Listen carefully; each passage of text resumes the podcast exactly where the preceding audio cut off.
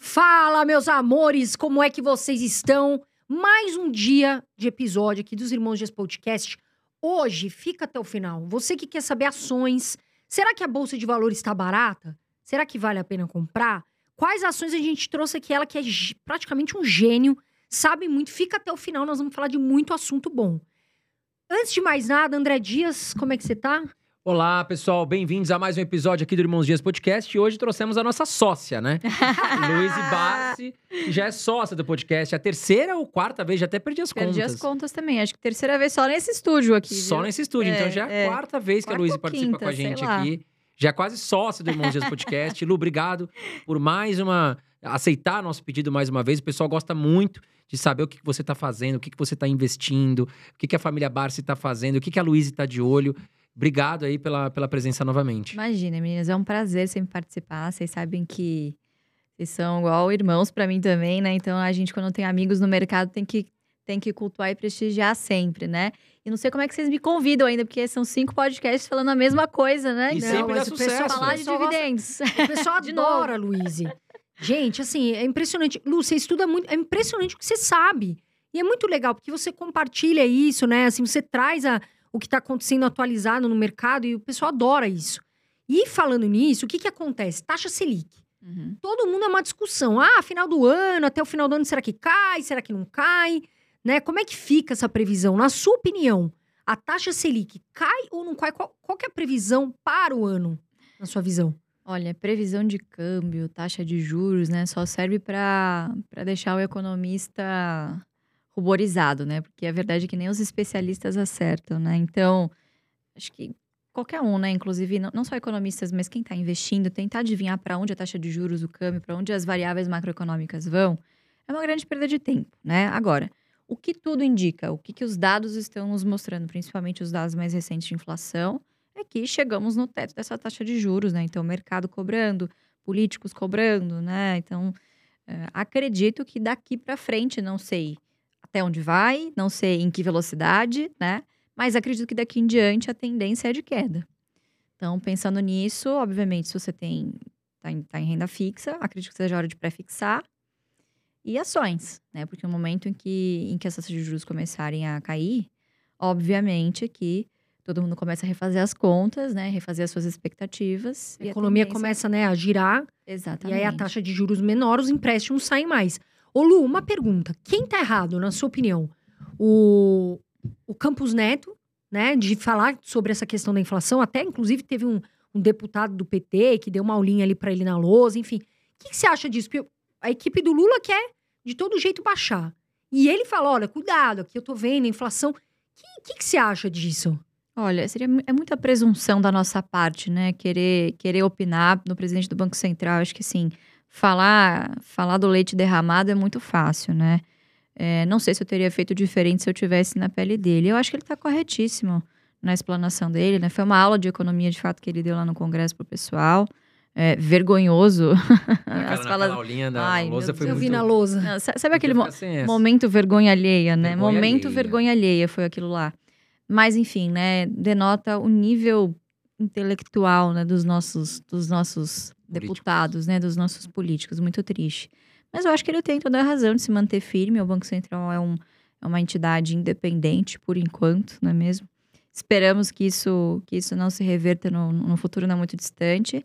Mas acho que ele está corretíssimo na condução na condução dos Eu das- também gosto, eu gosto do. Campos Neto, eu acho que ele foi bem bem assertivo na decisão, porque a gente tem ainda o impacto dos combustíveis que pode afetar a questão da inflação. O ICMS voltou, né, a ser cobrado, né, é, é, como antes, o, na equipe do Bolsonaro, no governo Bolsonaro, ele tirou ali, ele, ele baixou a questão do ICMS, que ajudou a baixar o preço dos combustíveis, agora voltou a subir o preço dos combustíveis, e a gente sabe que, que a inflação de- depende muito da, aí do preço do combustível, né? Porque toda uma cadeia de alimentos, de entrega, de logística depende disso.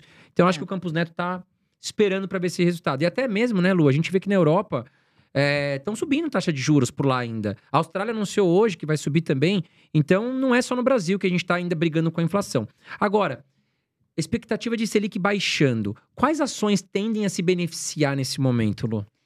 ações que são que estão alavancadas, né? Então, quanto menor a taxa de juros, obviamente, menores os encargos financeiros. Então, geralmente segmento de locação de, de automóveis, né? Empresas que estão de, de, um, de uma maneira geral alavancadas e que estão mais ligadas à economia brasileira, né? Então, essas são as empresas, os setores que tendem a se beneficiar, né? Mas aquilo, né? Acho que na nossa estratégia, isso, isso pouco importa, na verdade, no curto prazo, né? O longo prazo ele é feito de diversas pequenas decisões que a gente toma no curto, que quando somatizadas a gente chega no longo prazo. Então, o, que vai mudar na nossa estratégia é o quanto nós estamos comprando dos mesmos setores, né? Legal, Lu. Então, taxa de juros caindo, acho que todo, a economia como um todo se beneficia, né? Sim, com certeza. É. Ações de varejo, né? É, Que é. apanharam muito, construção civil, são empresas que podem se valorizar, mas também são ações que vocês nem olham, né, Lu? Vocês não gostam de. A gente conhece o perfil de vocês, vocês não gostam de construção, de, de varejo, né? Não é um setor que você investe. É, São é. ações que podem se beneficiar agora, né? Olhando, olhando para os setores que a gente investe, acho que assim, algumas empresas de energia que a gente tem na carteira vão ser bastante beneficiadas, por exemplo, a S Brasil, que está com uma dívida bastante alta, né? 3,5 vezes EBITDA, nem é tão alto assim, mas é, digo, investiu muito no, no, no ciclo passado, né? Então tem dívida, precisa desalavancar nesse momento. Então, obviamente que isso traz um certo, um certo alívio, um certo conforto para balanço, né? Bancos também, eu acho que agora o que a gente deve ver nesse primeiro trimestre é bancos conseguindo aumentar um pouquinho o spread, né? Porque o brasileiro tem essa visão de que o banqueiro. E de fato, o banqueiro ganha dinheiro em todos os cenários, né? Mas taxa de juros altíssima, né? E na, e na- na velocidade com que a gente viu essa curva se inclinar, ela é muito ruim para todos. Inclusive, inadimplência, inclusive. né? inclusive para bancos, né? Então os bancos eles sofrem primeiro justamente na queda da qualidade do crédito, né? Então hoje o banco só vai abrir a torneira para crédito bom, para quem ele sabe de quem ele vai receber. Então o banco tanto calote, né? Exatamente. Então, então todos eles aumentaram bastante a provisão. Você tem esse agravante de várias empresas de varejo pedindo recuperação judicial, que são empresas que é, é, têm uma cadeia muito longa, né? Então envolve diversos fornecedores, diversos clientes, enfim. Então, é, ob- obviamente que isso afeta a cadeia de uma maneira bastante, bastante ruim, né? Então, acho que tem todos esses fatores, mas acho que a, a- a tempestade já passou, né? E depois da, da tempestade vem o sol, né? Geralmente vem o sol. Então, acho que, de uma maneira geral, a taxa de juros mais baixa, ela beneficia- acaba beneficiando o país como um todo, Sim. né? O que beneficia todos os setores, mas principalmente empresas que estão mais endividadas no momento. né? Que é a questão da Movida também, né? A Movida tá, Isso. tá alavancada, né? Mas ainda assim, a Movida é uma empresa. Aliás, eu quero até agradecer a Movida, porque a Movida tem muito. Assim, os preços são excelentes e o atendimento da Movida comigo é muito bom. Então, obrigada, Movida, que realmente eu nunca tive um problema. Agora, a Movida, ela, ela, tá, ela é alavancada, mas ela tá barata, né? Dizem que ela é uma ação que tá, assim, ok, né? Pelo que ela. Não saberia muitos- dizer. Pod- é, Poderia dizer uma muitos- história muito bonita aqui, de mas não acompanho o case. É, Não. vocês não investem em locação Não, de não carros, né? acompanho. Aliás, depois eu eu quero até saber se você aluga carro. Vamos falar sobre isso ainda. Mas, Lu, é, olhando a bolsa hoje, na sua opinião, você acha que a bolsa tá barata? E por quê? Se está barato ou se está caro, na sua opinião? Aí tem que ter explicação. Ah, acho que a gente tem que, tem que olhar números sempre, tem que olhar dados, né? Se você pega aí o PL da Bolsa, ela tá extremamente descontada é, é, nos múltiplos atuais, né? Em relação à média dos últimos, dos últimos 10 anos. Não tô com o número aqui, mas Eu acho que é 5. cinco ou seis vezes. Que a média é 15. É, tirando o Petro e Vale, enfim. É, então, assim, extremamente descontada, mas obviamente, à luz do que a gente vê daqui em diante, né? O que, que os investidores pensam, né? Difícil você pensar a longo prazo num cenário de taxa de juros a 13%. É muito tentador você aproveitar a renda fixa, né? Então, é difícil você encontrar um investidor, por exemplo, que pense é, nas suas finanças em formas de caixinhas, né? Que é o famoso portfólio, né? Que o pessoal fala. Mas facilitando a linguagem a, a sua caixinha do curto e médio prazo está sendo extremamente bem remunerada, mas a sua caixinha do longo prazo, você não pode negligenciá-la. Você Exato. precisa continuar a manter os seus aportes, principalmente agora em que os preços estão extremamente descontados. Maio agora, inclusive, é um mês muito farto em distribuição de dividendos, né? Então, semana passada aí foi semana cheia de assembleias, empresas deliberando aí sobre distribuição de lucros. Então, maio é excelente momento para pegar o dividendo, colocar, ao invés de colocar no bolso, colocar novamente na sua carteira, na sua carteira previdenciária, na sua carteira de longo prazo, né? Então, acho que não existe um momento certo de você investir em determinado ativo, seja renda fixa ou renda variável. Você tem que alocar de maneira a colocar os seus recursos nas caixinhas corretas, nos produtos corretos, de acordo com o seu objetivo. Obviamente que sempre vou querer puxar a sardinha pro lado da bolsa, né, André? Sim. Então, acredito que a bolsa assim tá muito barata, mas tem que olhar o que tá comprando, né? Eu acho que de forma bem simples aqui, o que você quis dizer, Lu, é tem uma diversificação, né? E, e- e estipule um percentual para cada classe de ativos que você quer, para que você saiba o que que você precisa comprar, né? Que senão a pessoa ela fala, "Ah, agora é hora de renda fixa, ela concentra tudo em renda fixa. Exatamente. Mas ela não tem uma estratégia, ela não determinou percentuais para a carteira dela, né? E aí ela fica cega. Poxa, ela já tá lotada de renda fixa. E as ações estão num momento barato agora. Ela poderia equilibrar um pouco, né? É, Então, acho que basicamente é isso que você quer dizer. Tenha uma estratégia e diversifique o seu, mas seu patrimônio conforme o seu perfil, né? É, você sabe que isso é um problema, não sei se do brasileiro ou do ser humano como um todo, mas o brasileiro ele investe, ele vai para onde está rendendo mais. Exato. Rentabilidade passada não garante rentabilidade futura. Né? Apesar de nós só termos o passado para poder se inspirar no que vai acontecer no futuro, tentar prever alguma coisa, mas não é a garantia que isso vai se repetir. E via de regra, as pessoas geralmente chegam por último e querem sentar na janelinha. Geralmente, quando você chega querendo sentar na janelinha, já todos os assentos já estão tomados. Exato. Quer dizer, você chegou tarde demais. Então é, é preciso ter também, é, cultuar esse pensamento meio que anticíclico. Caramba, se tá todo mundo querendo a renda fixa, será que você não tem boas oportunidades no que a manada está fazendo? No- No, contrário do que a manada está fazendo, que é a renda variável? Certamente. Certamente. Mas, de novo, você não vai fazer isso com seus recursos de curto prazo, com uma reserva de emergência, por exemplo. Porque daí você incorre num erro básico, que é você ter que vender, se, se desfazer de um ativo de renda variável por necessidade, Exato. Né? Então, esse é um erro que você tem que evitar ao máximo, né? Tem que mitigar ao máximo.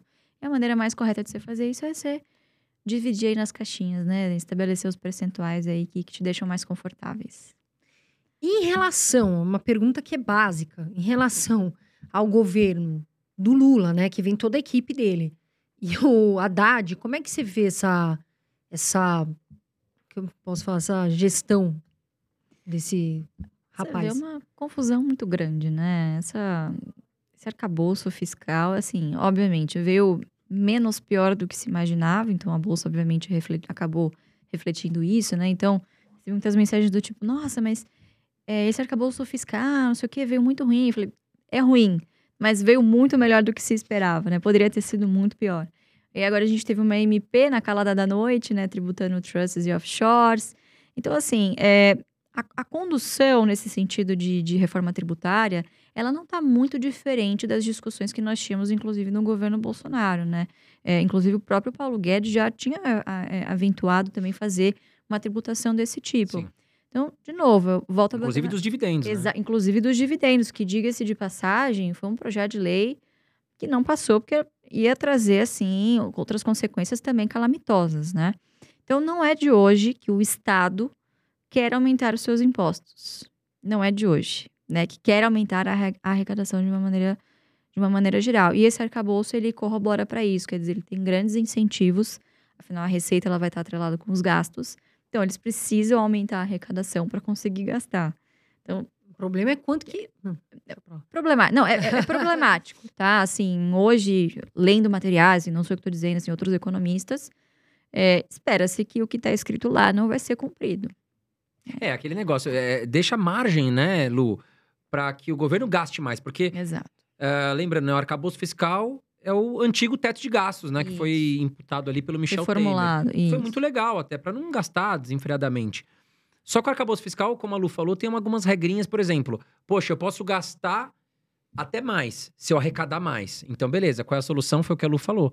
Vamos aumentar imposto, vamos começar a aumentar as tributações, porque daí a gente pode gastar mais. Né? E aí pode virar uma bagunça, né, Lu? Exatamente. Agora, uma pergunta que todo mundo vai querer fazer para você, Lu.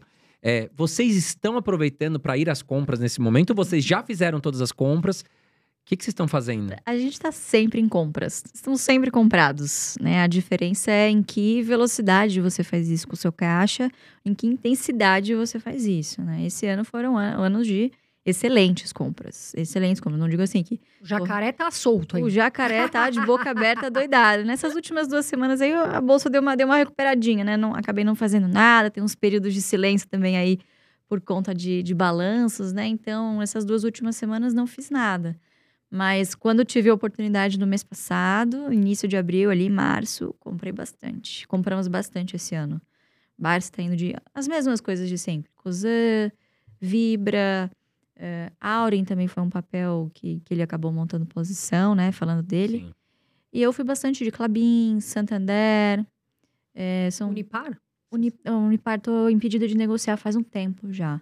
É, é público, inclusive, né? A Unipar está tá, tá há algum tempo envolvida em possíveis negociações com a Braskem, né? Então, é, devo ficar ainda um longo período impedida de negociar e falar sobre o ativo até que esse embrólio se resolva, né? Então, não, não tô podendo negociar, infelizmente. Nenhuma das duas, nem Braskem nem Unipar. Mas, quando posso sempre, fui de Santander e de Clabin. Acho que são as minhas duas maiores metas na carteira. E falando sobre a Unipar, Lu, pegando o gancho que a Carol te fez, a pergunta. É, recentemente a gente viu que ela teve uma queda significativa aí nos últimos meses, vamos falar assim, as últimas semanas, pelo menos. Eu sei que o papel vai, vamos falar da- do código NIP 6. Uhum. Chegou a passar de 100 reais, hoje deve estar negociando ali em torno de 68, 70 reais. Essa negociação que você está comentando que é até pública com a Braskem, tem a ver com essa queda? Porque o mercado está Não. ainda preocupado ou não? É, é do não. mercado mesmo? Não, isso, isso por, por enquanto, para mercado, é, é um negócio que é público, mas assim, ninguém sabe o que tá rolando. Então, a- não acredito que seja isso. Unipar, a gente tem que lembrar que é uma commodity, é uma empresa de commodities, então é, boa parte do seu resultado está atrelado ao preço da soda e do cloro. A gente veio de um super ciclo aí nesses últimos dois anos, então 21, 22 foi extremamente benéfico para o mercado, né? Você teve também uma questão de oferta muito forte lá fora, quer dizer, algumas fábricas tiveram que parar por conta das, das crises climáticas que a gente teve na Europa e nos Estados Unidos. Então, quando você aumenta a demanda e diminui a oferta, obviamente o preço explode. E o que a gente está vendo hoje é o contrário, né? Quer dizer, a oferta voltando aí para o mercado. Então, a tendência é que esse ciclo que era de alta, uma hora isso cai, né? Isso está acontecendo não só com a soda e com o cloro, mas com todas as empresas de commodity. Então, se você pegar Vale, Petro, né, até outras menos polêmicas como essa, Gerdau, sei lá, uma CSN, você vai ver que sempre vai ter uma correlação é, é, é, com o preço do, do- das commodities, né? Então, é, é o que eu acredito que esteja acontecendo com, com o Unipar, né? É o único motivo que eu vejo hoje. O valuation, você acredita que estar está acontecendo. atrativo? Se a gente olhar pelos indicadores, eu dei uma olhada faz, acho que semana passada, dei uma olhada, tava com PL atrativo, né? Tava com, enfim, pagando bons dividendos. Você pode comentar ou também está impedida de... de- Não, eu sou administradora, né? Eu não posso fazer juízo de valor sobre, sobre o ativo, mas o que eu posso dizer é que eu acho que a empresa tem números muito saudáveis. né? Se tá caro ou tá barato, cabe ao investidor avaliar. Mas a empresa tem números hoje muito saudáveis, né? Então, Pegando... relação dívida EBITDA de menos de um, quer dizer, É, tá muito não tem atrativo. dívida, é. Pegando o gancho também que a Carol comentou, e a Cozão, o que, que falta para destravar essa empresa? Que já vem lateralizando há um bom tempo. A, a é muito fácil de investir, né? Na verdade, toda holding é muito fácil de, de investir, né? O valuation ele é feito pela soma das partes. Então, basicamente, você faz o valuation dos investimentos que estão abaixo da holding, soma, coloca um desconto que gira em torno de 15% a 20%, que é normal é, nesse valuation, porque, obviamente, a estrutura de holding ela é um pouquinho mais inchada, ela precisa de governança própria, de auditoria. Então, você tem outros custos ali embutidos que, obviamente, você tem que considerar na hora que você está fazendo o valuation, né? O que tá pegando com a Cosé é justamente, na minha opinião, né, Raizen, que é a mesma coisa que tá pegando com Vibra, enfim, é um setor que tá também no olho do furacão agora, né? Então, acho que, por enquanto, também é um setor relacionado a commodities, então a gente tem que pensar que é um setor cíclico, né? E, obviamente, que a Cosé ela vai refletir isso. Mas você tem excelentes, excelentes ativos lá, né? Inclusive, agora também, recentemente, no início do ano, final do ano passado, enfim, compraram uma participação bem legal na, na, na Vale, né? Sim. E teve uma polêmica recente, não sei se isso também corroborou para o preço da ação, mas é impressionante. Eu não sei se por falta de caráter ou de ingenuidade ou falta de conhecimento, uma dessas três ou todas acima, sabe, assinalando todas. É, saiu algumas notícias, inclusive, veicular em mídia, que ah, a Cosan declara que não vai conseguir pagar dívida, que não vai conseguir arcar com seus, com seus investimentos, alguma coisa assim. Quando, na verdade, isso é uma informação é, do fator de risco que a empresa entrega para o 20F, né? Que é, uma, é, um, é, um, é um balanço, enfim, é um, uma espécie de formulário de referência que a gente entrega aqui para a CVM. Eles têm que entregar lá para o mercado americano, eles são listados lá fora também.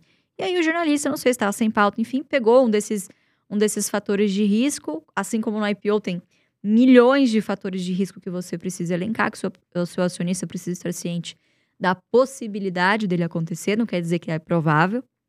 E o fulano pegou lá e fez uma matéria dizendo um negócio desse. Então, é, é extremamente importante que os acionistas conheçam as empresas que eles estão investindo, né? Então, COSAN basicamente é Raizen, Rumo, Vale. agora Vale assim. também, né? Move, mas essa não é, não é capital aberto, e com gás. Sim. Então, quer dizer, são negócios que a gente acredita ser extremamente perenes, como a própria administração gosta de, de falar, são negócios irreplicáveis aqui no país, né? Então, é, gera muito valor, né? Raiz, inclusive, uma das top 10 empresas de maior faturamento do país, né? Uhum. Então, acho que estamos posicionados também no papel e aguardando. Legal. Vamos Fico feliz ver. que eu também tô posicionado. Se você tá, então eu tô, tô, tô bem. Eu não tô, mas aí vamos dar uma olhada, né? Agora, Lu, vou até pegando o gancho que você tá falando, o que que acontece, pessoal? E eu vejo muito vocês fazerem isso. Pare de querer pegar ações que você não sabe o que faz, aquela empresa, de ficar arrojando no começo. A Bolsa de Valores é para todo mundo. Hoje, você com 20 reais, para quem tem pouca grana, tá começando, você compra uma ação 10 reais e vai fazendo o acúmulo de patrimônio. Ou seja, vai lá por mês, poxa, eu vou colocar aqui 100 reais né, 150 reais e vá acumulando aí aos me- no- no- durante aí o seu, os seus meses. Por quê? Porque você vai ter um patrimônio lá na frente, você vai ver, você vai desfrutar disso. Agora, ah, Carol, vou colocar aqui mil reais um mês. Aí, de repente, você não reinveste os dividendos e não dá certo, tá, pessoal? Porque eu vejo muita gente falar, ah, vou colocar mil reais aqui. Tudo bem, depois não continua aí. Pessoal, constância e disciplina para investir.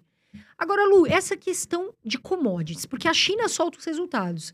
Aí depois fala, ah, mas a gente não vai mais, né, não quer mais importar o Brasil, no agro, o maior exportador aí da, da China. O que, que você acha? As commodities ainda estão valendo a pena?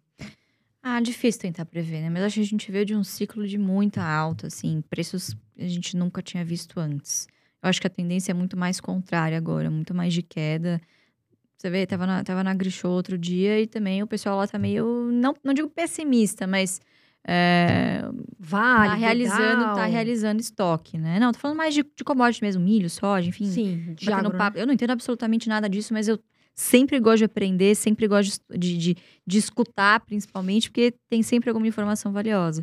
Então, percebi ali que o pessoal, por exemplo, não está procurando tanto investimento no campo, não, é, provavelmente não vai, não vai ter tantas vendas de, de maquinários como foi no ano passado, porque o pessoal já investiu, quer dizer, a, a produtividade no campo hoje ela está muito maior, né? Então, acho que o pessoal agora está dando uma realizada nos estoques que fizeram aí no último, nos últimos anos, né? Então, não sei, eu particularmente acho que é momento de esperar um pouquinho. E em relação, a, em relação a outras commodities, petróleo, ah, por exemplo, PetroRio, você gosta? Ah, siderúrgicas, assim, você acha que... Não, muita não gente me acompanho. pergunta, ah, vale? Tá valendo a pena ainda? Vale? Comprar? O que, que você acha, Lu? Não acompanho, honestamente não acompanho. Assim, Pode apesar, totalmente do, do perfil É, de vocês, né? apesar de serem setores excelentes para dividendos, né? A gente tem que pensar que é, empresas de commodity, ela- elas são inerentemente cíclicas. Total. Então é, é muito natural que depois de um ciclo como a gente teve, né, 20, 20 até 22, que é, o caminho se reverta agora, né? E obviamente quando a gente está olhando para commodity, é muito importante que a empresa seja eficiente em custos. Porque no momento que as commodities estiverem lá embaixo, você precisa ser eficiente para mostrar algum resultado. E são empresas que tendem a não distribuir dividendos nestes períodos, por longos, pode esse período pode ser pode durar anos, inclusive. Né? Então, Petróleo e minério é um setor muito específico e cíclico pra caramba, É, né, apesar, Lu? apesar de serem excelentes empresas. Sim, né? a Mas Vale é ótima. Para quem está começando, é muito mais fácil você analisar uma empresa de energia, por exemplo, do que você estudar uma Petrobras ou uma Vale, né? Apesar de que eu tenho Petrobras na carteira, eu comprei na pandemia, eu comprei início de 21, é, mas não acredito que os dividendos, que os dividendos serão na magnitude que a gente viu em 2022, de maneira alguma, né? Tinha muito dividendo lá que era de não recorrente, ou seja, venda de ativos, Uhum. né? Como a gente já sabe que muito provavelmente esse movimento de venda de ativos vai se desacelerar no governo atual e a Petrobras é uma empresa midiática para o governo, quer dizer, quando você consegue mexer alguma coisa na Petrobras, você mexe ali no bolso do consumidor, ou seja, isso é eleitoreiro. Então, acho que ali a bagunça está um pouquinho maior. É, uma das coisas que eu gostei de ver, por exemplo, nessa Assembleia da Petrobras, foi, acho que uma tentativa de acionistas minoritários de fazer uma mediação com o governo. Quer dizer, o governo está dado, essas são as diretrizes, o que, que a gente pode tentar fazer para agradar, chegarmos no meio termo, né? Então, acho que essa, essa deliberação que foi feita com o dividendo, legal, vamos manter o dividendo que foi aprovado, mas ao invés de pagarmos tudo de uma vez, vamos reter para investimentos e pagar em três parcelas. Uhum. Ok. Foi menos pior do que do que do que era, do que era esperado, né? Aliás, foi bom. falando nisso, Lu, você acha que o governo Lula tá menos pior do que o esperado? As pessoas às vezes me perguntam, eu falo, olha, é, eu esperava algo pior. Não tá bom, mas eu acho que Mas também não tá ruim. não, tá, não, não está péssimo como eu achei que poderia ser. Tá ruim, digamos. Tá ruim como todos haviam previsto. Sim. Quer dizer, não teve algo ruim além daquilo que já era imaginado pela oposição, quem quer que seja, né? Ele tá falando exatamente, ele tá fazendo exatamente tudo aquilo que ele disse que faria, exceto a picanha e a cervejinha. tá fazendo tudo aquilo que ele disse que faria nas eleições, né? Que muitos economistas escolheram, optaram por, não, imagina, vai ser muito mais um Lula 1 do que um Dilma, e tá, tá muito, tá dilmando, né? Tá dando uma dilmada, Que, né? Inclusive, é, assim, a gente paga o salário da Dilma justamente pra ter esses memes maravilhosos na internet. Me né? voltou ao nosso stand-up, velho. Não, Se ela- Se ela ela não- montasse um stand-up, ia Dilma- lotar aqui na Paulista, A aqui em São Paulo. Dilma, não, ela, putz, não é por, assim, 200 é- mil não, reais, é, eu acho, É, né? a, Dilma é a precisa- comediante mais bem paga do Não, a mundo, Dilma, né? ela não entende que a pessoa fala, fala inglês, aí ela tenta entender, aí... Mas o Lula deu uma dessas aí também, que não entendeu o que falava e tudo mais. Tem que ter um, sei lá, um Não, não, na coach. verdade o Lula entendeu, ele tentou fugir, acho que foi em Portugal isso. Foi. Uma jornalista de Portugal, foi, né, até o Bruno tá confirmando aqui, fez uma pergunta pro Lula, não lembro exatamente o assunto Aí agora. o Lula é ah, esperto, foi que né? ele falou, Tenta dar uma... ele tava se unindo com a China, alguma coisa assim. É, eu não lembro exatamente o que foi, mas o Lula fugiu da pergunta da... Falar nisso, Ah. Você lembra pessoal... o que, que era, Bruno? A pergunta?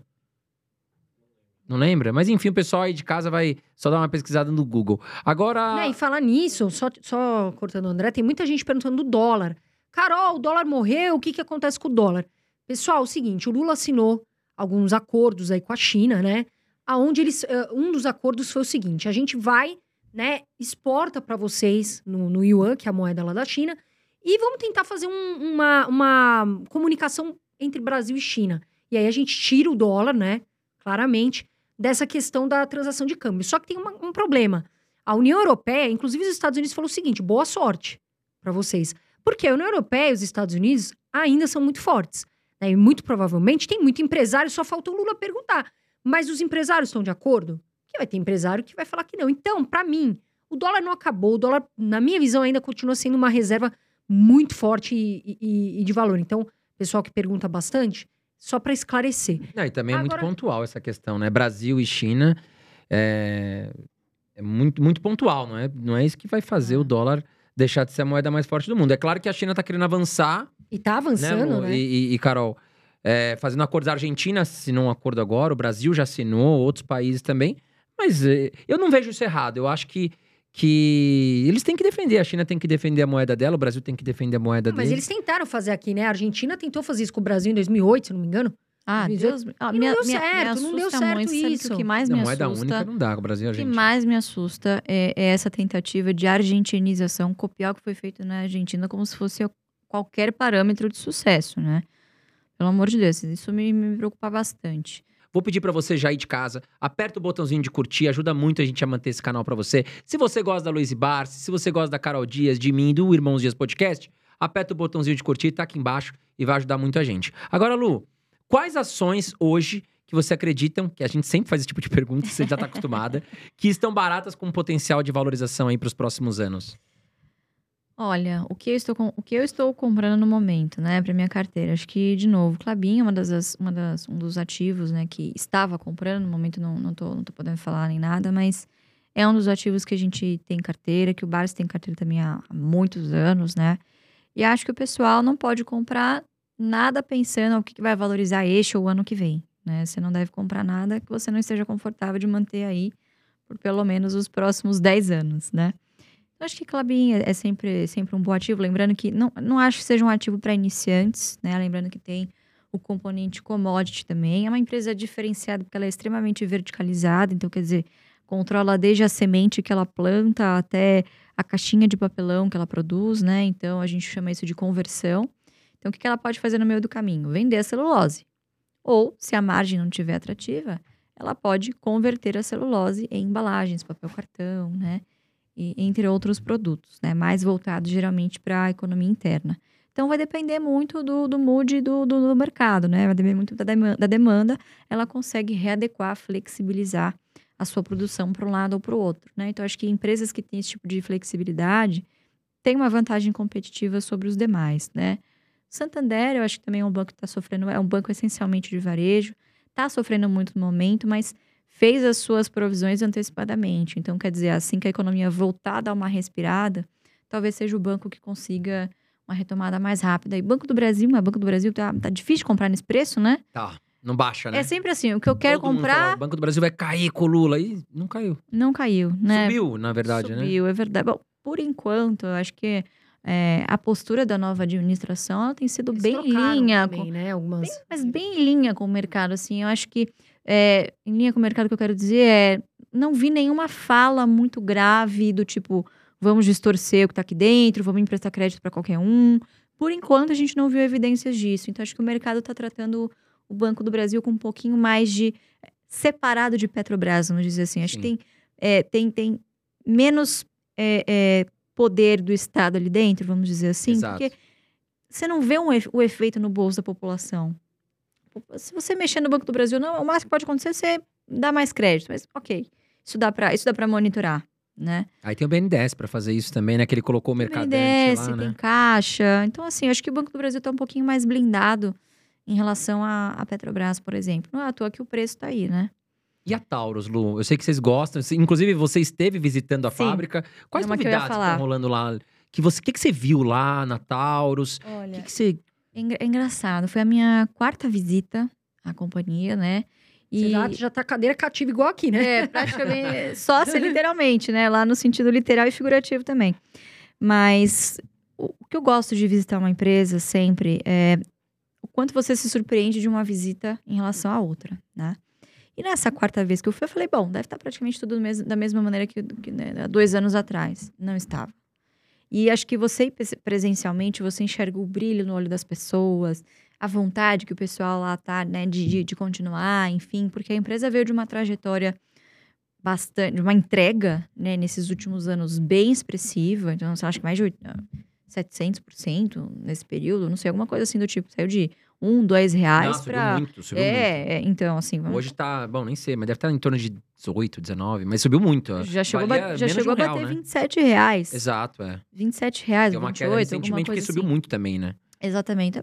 Provavelmente teve também uma rotação de base acionária, quer dizer, o pessoal com medo do novo governo, mas eu não acho que se aplique, né? Então, acho que uma das, das fortalezas da companhia é ter receita em dólar. Então, boa parte do que é produzido aqui é exportado. Acho que hoje tá, deve estar uns 70-30 ou 60-40, alguma coisa do Estados tipo. Unidos é grande mercado comprador, né, Lu? Estados Unidos é o grande mercado comprador, principalmente o mercado civil, né? E agora com a nova joint venture na Índia, que deve entrar em, em operação aí no segundo semestre, você tem mais uma diversificação aí geográfica, né? Em um local que ele geopoliticamente é bastante interessante para você ter uma empresa de armamentos, né? E também a tentativa da empresa de se colocar no mercado de licitação. Então tem uma grande licitação para acontecer agora, era para ter acontecido em outubro, agora não sei para quando, para quando foi. Índia é tão complicado quanto o Brasil. Então, acho que o brasileiro tem uma vantagem competitiva lá, quer dizer, eles, eles entendem o jeitinho, né? O indiano tem, tem também essa, essa cultura lá um pouco bagunçado. Então, acho que vejo drivers, assim, vejo triggers muito importantes para a empresa também daqui em diante, né? Porque o investidor que entrou em Taurus, pegou toda essa, toda essa, esses 700, 800%, fala, bom, é isso, a empresa entregou tudo o que tinha, vou vender. Né? Eu acho que não é assim que funciona. Uma empresa é um organismo vivo, ela está sempre em busca de novos desafios, senão ela morre. Ela Exato. definha, né? Então não é assim, entreguei, tchau, né? E terceiro fator, você tem uma empresa com um controlador, um bom controlador, que aportou capital e agora vai querer ter o seu retorno. Então a ação ficou ex, acho que na sexta-feira, 1,29. Quer dizer, um yield bastante, bastante expressivo, né? Em relação à, à última cotação da companhia, né? Uhum. E tem planos, né, de, de distribuir, isso é público também, enfim, de distribuir trimestralmente, não apenas uma vez ao ano, né? Poxa, que legal. Então, Isso aí vai essa- atrair mais investidores ainda. Ah, eu acho que essa frequência, ela, ela é, ela é importante para o investidor, né? Primeiro que você fideliza a sua base acionária, quer dizer, eh, você chama a atenção do seu investidor, olha, tô olhando por você, tô aqui, tô investindo, mas também tô querendo remunerar o seu capital, né? Obrigado por confiar em mim, toma aqui seu, sua parte, né? Então, acho que ter uma empresa com, com, controle, com controle definido, você sabe de quem cobrar. Exato. Eu não acredito em corporations. Quanto mais eu conheço, mais eu reafirmo. Eu não acredito em empresas que não têm o olho do dono. Claro, tem que ser um bom dono, né? Uhum. Mas eu não acredito. Não, no Brasil não funciona. Senão você deixa ali praticamente a chave, a chave do cofre para a diretoria e. É, Seja o mexe- que Deus quiser, né? e seja o Quando Deus mexe em quiser. dinheiro, aí envolve, envolve muitas pessoas quererem ali botar a mãozinha. E o dono tem que estar ali pra É, né, falar, Você- opa. Você tem um conflito de agência muito grande, né? Entre conselho de administração e, e diretoria, né? E management. Então, não sei. Eu acredito muito em empresas com controle Que é a definido. família que toca ali o processo também, né? Às vezes empresa Exato. familiar. A Clabin ainda tem o controle Sim, familiar, né? controle familiar. Aí é, poxa, é olho do dono ali Ah, em 120 cima, anos, né? né? 120 anos. E a então... Clabin Passa de também pai tem essa-. É, e a Clabin tem essa questão de se preocupar muito com a sustentabilidade, meio ambiente, né? ESG, que é algo que muitas empresas vão ter É. que se preocupar daqui pra frente, principalmente. Muita empresa vai ter que se ajustar nessa, nessa política, né? Nessa questão. Agora, Lu, eu sei que você gosta muito de elétricas. Amo. Nós também. Maria aqui. Tomada. Pra mim, para mim, Carol, é o melhor setor da bolsa. Pelo menos assim, foi o que eu comecei e é o que eu não pretendo tirar. Vai comigo até bem velhinha. Você, Lu, quais são as três elétricas, se você pudesse falar hoje? Olha, são as, as minhas queridinhas, são as que eu gosto. Quais ah, empresas do, do setor elétrico você falaria? Taesa, AES e Taesa de novo. Taesa, Taesa pode repetir de novo? É, Taesa 4, Taesa 11. Não, mas brincadeiras à parte. é, eu não sei o que aconteceu com, com os investidores, que agora tem uma ojeriza, não pode falar a palavra follow-on. Que, Ah, meu Deus, o cabelo fica. não, pessoa fica de cabelo em pé, meu Deus, que coisa empresa tá com terrível. como se fosse um negócio. é, faz parte de você, numa sociedade, colher não só os frutos dos dividendos, mas você também ter que, de vez em quando, aportar na companhia. Uhum. né? Obviamente que tem que ter análise aqui de quais projetos, para que, que você está querendo dinheiro. Sim. Né? Então, acho que o pessoal está muito traumatizado com os IPOs recentes. Acredito que seja, acredito que seja essa a explicação mais, mais a a explicação Plausível. corrente, mais teve, plausível. Teve outros follow-ons que aconteceram. Eh, teve recentemente, recentemente não, uns dois anos atrás, da JHSF, que foi assim, muitas pessoas falavam que ele teve manipulação e que, né, eu esqueci o nome do, do- mas que inflaram os preços das ações e aí né, a empresa fez um follow-on e depois despencou. É. Então acho que, o, acho que o pessoal tá um pouco machucado, né, Lu? Não, mas é é, o follow-on, obviamente, ele é, um, ele é um dos sintomas de mercado em alta. Quer dizer, a empresa vai querer captar, se ela tem bons projetos e o mercado está em alta, é um momento perfeito, porque você É. pode dar algum pequeno desconto para o seu acionista e você vai ter aderência, porque o mercado está com excesso de liquidez e também está positivo, quer dizer, está tá, tá otimista. Agora, você captar num momento difícil de mercado como que a gente está, como que a gente tá hoje, né? É complicado e você só vai poder contar com o acionista que realmente é fiel, né? Então, a Taesa é uma empresa com controle definido. Quer dizer, isso que eu tô falando de, de, de captação, de follow-on, é um boato que surgiu. Muitas vezes até a, a própria, a própria empresa... "Bom, Vamos, vamos soltar essa informação, vamos ver uma espécie de balão de ensaio. Não sei, tô aqui, né? Eu sou de conselho de administração, eu sei como é que funciona. Não sei, não conversei com a Thaís sobre isso, tô aqui, né? Só, só imaginando.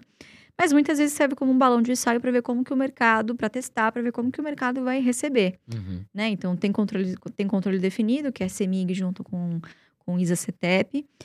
Não é de hoje que a gente sabe que a CEMIG quer vender a sua posição e não tem um comprador definido. Tem muitas questões também atreladas com a joint venture da Lupar. Enfim, a questão é mais complexa do que simplesmente vender a participação da CEMIG a mercado, né?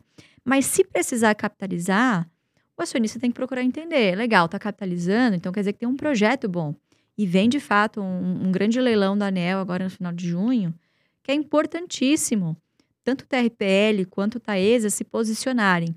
Né? Taesa principalmente tem, TRPL principalmente, que tem alguns, algumas RAPs grandes vencendo, né? Por vencer. Taesa também, em 2030. Então, o pessoal fica se preocupando com 2030 e não faz o básico em 2023, entendeu?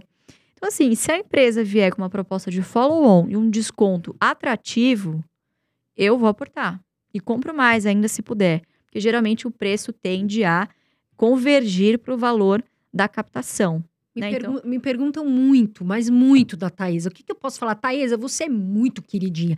Na minha carteira, você é o meu anjinho.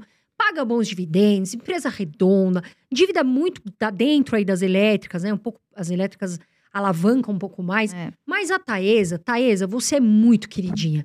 Todo mundo me pergunta e eu sempre vou falar bem de você. Agora, tem muita gente, inclusive, falando, ah, é hora de vender Taesa? Não. Se, se vender, eu compro. É, é, eu- Nós- Nós não- estamos assim. Eu só eu não, não- compro a Thaís empresa porque, porque eu tô sem tempo, entendeu?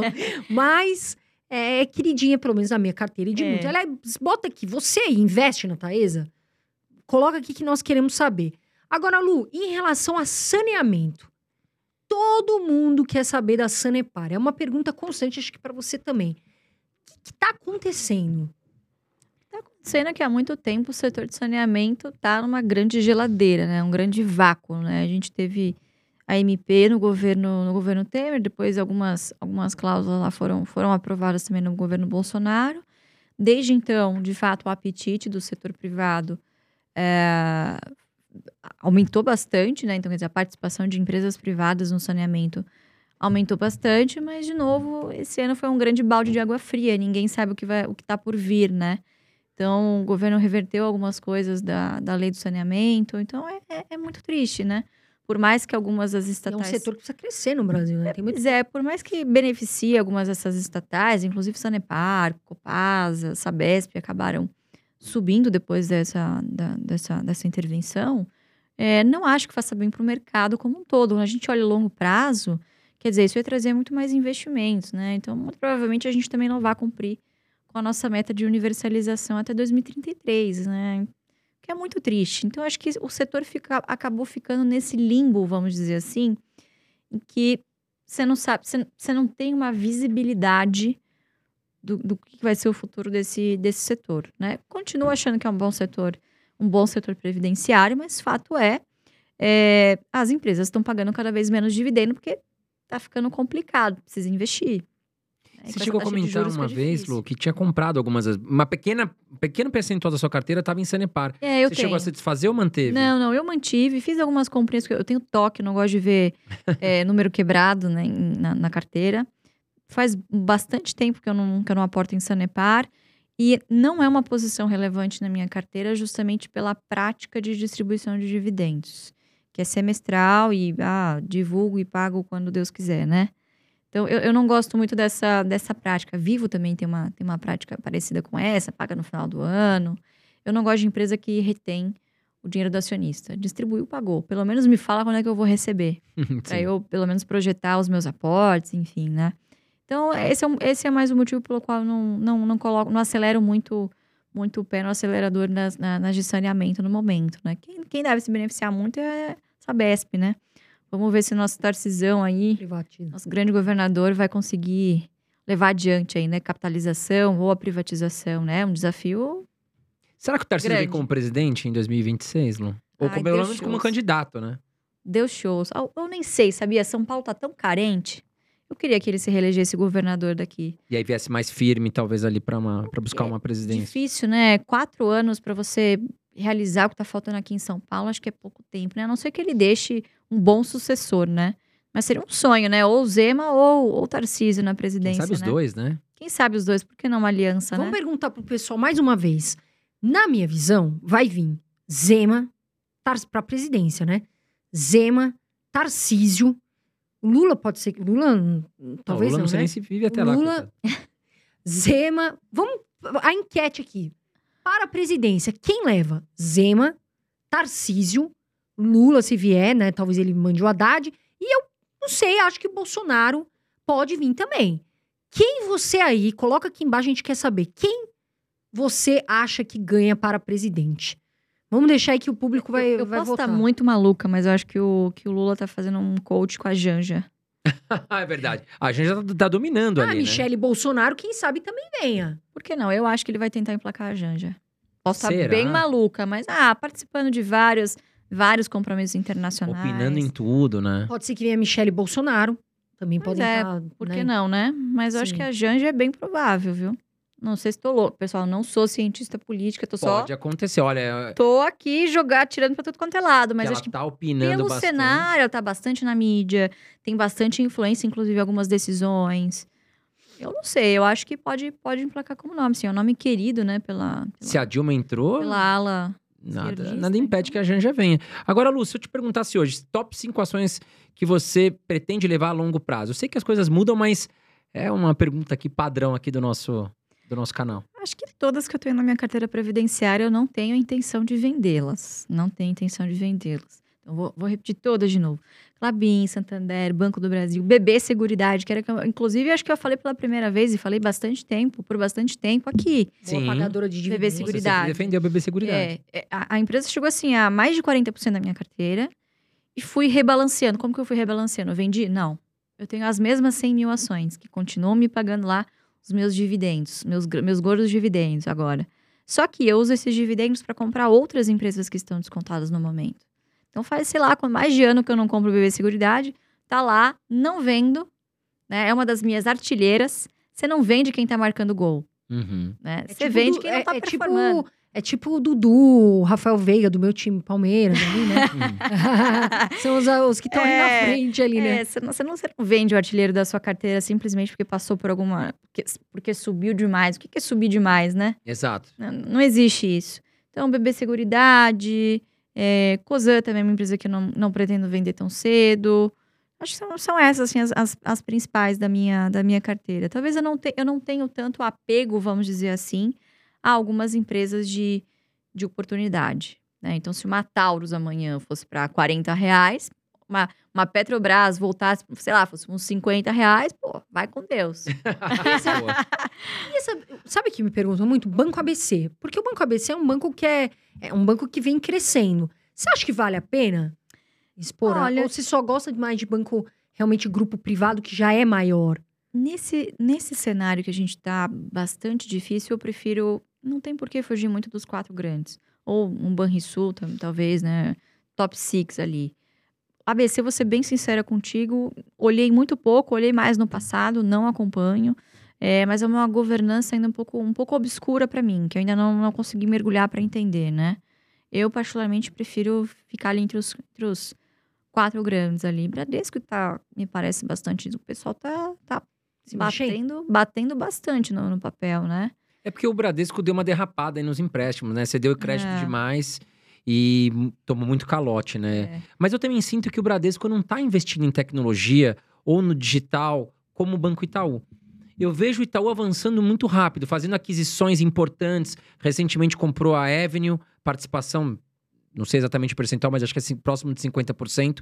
A Avenue, que, que, né, que, que é um banco americano para brasileiros. Ah, enfim, outras aquisições também que o Itaú vem fazendo muito importante. Já veio de um, de um passado aí com o Bank Boston, com o Unibanco. É, enfim, eu acho que o Itaú tá, É. tá melhorando muito ali o, o, o padrão. E eu acho que tá se distanciando um pouco frente ao Brasil. Mas é minha opinião pessoal, É. né? É, É, uma eu acho que é muito mais uma, uma questão de percepção do mercado, né? De, dessa coisa que o banco tá ficando um pouquinho para trás. Não sei se antiquado é a palavra correta, mas é a, impress... é é a comunicação com o mercado dá a entender isso, né? Inclusive, eu sempre gosto de, de, ler, de ler relatórios de análises, enfim, e, e me parece também que é um consenso entre os analistas que cobrem o setor de que essa é a impressão. Quer dizer, Itaú, é, a gente sabe que para os grandes bancos é muito difícil de você fazer a curva num transatlântico. Então, Com o Itaú certeza. foi muito esperto. Quer dizer, deixa as startups, aqui vencer, eu compro. Eu tenho capital para isso. Exato. Né? Então, para que, que eu vou despender tempo dos meus executivos, capital? Poxa, isso é muito caro para o meu acionista. Ele é de um tamanho tal que ele deixa as empresas vencerem, faz a proposta, pum, compra as que ele acredita que vão continuar. Quer dizer, nem sempre quem inova é quem fica com, com a grana, quem fica com, a, com o capital. Não, mas na minha visão, o Banco Itaú é, correu atrás de também investir Ah, em tecnologia, no digital. Eles têm uma visão estratégica banco- fantástica. é, o Banco A Itaú família foi- Setúbal ali é fantástica. O Fantástico. Banco Itaú foi na frente ali e falou: opa, o digital tá chegando. E outro, o Banco Itaú também, é, fato é, isso é verdade. Eles também estão trazendo produtos que tem nas corretoras. Então, ou seja, eles falaram: opa, também vou ter esse produto aqui para oferecer. Então, eles deram aquela acelerada e conseguiram se colocar no patamar. Realmente é um banco gigante. Enfim, tá entre os maiores bancos, acho que é 10 maiores bancos da, do mundo, o Uhum. Itaú. Uhum. Agora, Lu, uma pergunta. ah, telefonia. Vivo, né? Porque a Vivo ela tem uma liquidez corrente que não, ela não consegue, vamos dizer assim, né? Ela fica ali com caixa um pouco atrasado para pagar as dívidas de, de curto prazo, de 12 meses. Você acha que vale a pena? A pessoa tem que se preocupar com isso? O que, que você acha? Não, eu acho que é inerente ao negócio, né? Todo negócio ele tem uma característica que você, que você não pode fugir, né? Então, muito por isso que a empresa também anuncia dividendos e paga no final do ano. Quer dizer, ela retém o dinheiro do acionista para pagar ali os seus, os seus compromissos de curto prazo, né? Então, não acho que seja uma preocupação, assim, algo, algo inerente ao setor, né? Agora, telecomunicações é um setor bastante perene que você tem a previsibilidade dos seus fluxos de caixa, quer dizer, quando a gente fala de, de vivo, principalmente, né? A parte de telefonia, enfim, é muito mais voltado para o pós do que aquela imagem que o pessoal tem do pré-pago, né? Ah, da sim. telefonia fim. Então, isso, isso já mudou, já, já reverteu completamente. A gente tem também a questão do 5G, que vai demandar muitos investimentos, né? Mas que certamente terá um retorno atrativo aí. Então, é um setor que eu gosto, mas eu não estou posicionada no momento. Eu acho que tem coisa, tem coisa mais interessante do que saneamento e telecom. É um setor que a gente, nos últimos anos, dificilmente tem feito aportes. Diferentemente do passado, 2015, 2016, naquele último ciclo que a gente teve de depressão tremenda do mercado, né, até 2016, 2017, boa parte dos aportes também foram em, foram em saneamento e telecom, que de fato ficou largado, né? Hoje eu acho que tem coisa, tem coisa em outros setores que estão mais baratas e com, com um futuro mais brilhante aí pela frente do que, do que esses dois setores. Mas não deixa de ser perene, né? Tem gente que gosta. Tem Não, gente que só tem de vi... Você tem algumas empresas, né? E aí, se der um problema no seu celular, você tem que ligar lá, tudo. E o pessoal tem que fazer isso, porque não tem É, você outras. Tem né? barreira de saída, né? Então, do cliente, então, obviamente que você tem a portabilidade, mas puta, puta burocracia, assim. Você tá na Vivo, você já conhece, você gosta, é a que tem Quem maior gosta, gosta, né, cobertura. da que tá ali. Geralmente você tem uma fideli- uma fidelidade grande, né? A sua, a sua operadora. E você tem a barreira de entrada no setor também, né? Um setor muito demandante de capital. É, então, enfim, o Brasil tem uma legislação bastante complexa aqui. Então, nem caberiam muitos players, né? O setor passou por uma consolidação recente, nos últimos 20 anos, Uhum. né? Então, e a Oi ainda deixa feridas, né? Então, o que aconteceu com a Oi foi bastante. Acho que machucou bastante os investidores. Né? Então, acho que o pessoal ficou um pouquinho traumatizado, né? Todo mundo pensou que a, a recuperação judicial, depois da recuperação judicial, o negócio ia, ia recuperar, né? E, e não foi o que aconteceu, né? Veio uma recuperação judicial da recuperação judicial, um movimento bem estranho Não tá andando o case, né? e não tá andando. É, eu, particularmente, eu não acompanho, né? Acho que Oi não é previdenciária de maneira alguma, é uma empresa que tá em turnaround. Acho que praticamente o que restou aí foi TIM Vivo, né? Do TIM Vivo. De grandes. a Claro né? não tem, né? Capital aberto. A Claro. Tinha no passado, sabia? Tinha no passado? Tinha no passado. Acho que até 2013, 2014 fechou o capital. Olha lá. Slim conseguiu fechar o capital. Caramba. É. E o investidor História. inicia. Porque assim, tem muita gente que tá iniciando, graças a Deus, porque a gente quer que a pessoa venha pra bolsa. Uhum. Independente do valor que ela tenha, né? Mas ela, você aí tem muita capacidade, tem que estudar, conhecimento é básico, é muito importante. A pessoa que vai começar na bolsa, o que, que você acha que são três pontos para o iniciante, enfim, para avaliar numa, na hora de comprar uma ação? Legal, vamos lá. Acho que a primeira coisa, né, é você entender o que você não quer para sua carteira. Quando você entende o que você não quer para alguma coisa, qualquer, isso serve para é uma lição para qualquer coisa na sua vida. Quando você entende o que você não quer, as suas possibilidades, o seu filtro, ele fica muito mais afunilado do que ir para um mar aberto, né, de análise. Então se- seria é, uma doideira eu falar para você, ah, tem 400 empresas listadas, analisa todas e aí você vê o que, que você, o que, que você gosta, né? Você vai se confundir, é uma perda de tempo muito grande. Você pode fazer alguns filtros ali no início para já não perder tempo, né? Então acho que o primeiro, o que você não quer. Então, vou dar um exemplo aqui na nossa estratégia. Setores que eu não olho. Podem ter boas oportunidades, coisas pontuais dentro desses setores, sem dúvida. Mas geralmente não se encaixa na estratégia que eu quero aplicar, né? Então, acho que primeiro de tudo, escolha uma, uma linha de raciocínio que você queira ter na bolsa. Segundo, seja fiel a ela, veja o que, o que, que não funciona. Então, no nosso caso, varejo não funciona, aviação civil não funciona, proteína animal, frigoríficos geralmente não, geralmente não funciona, apesar de ser uma boa pagadora de dividendos. É, construção Construção. civil também é extremamente cíclico, né?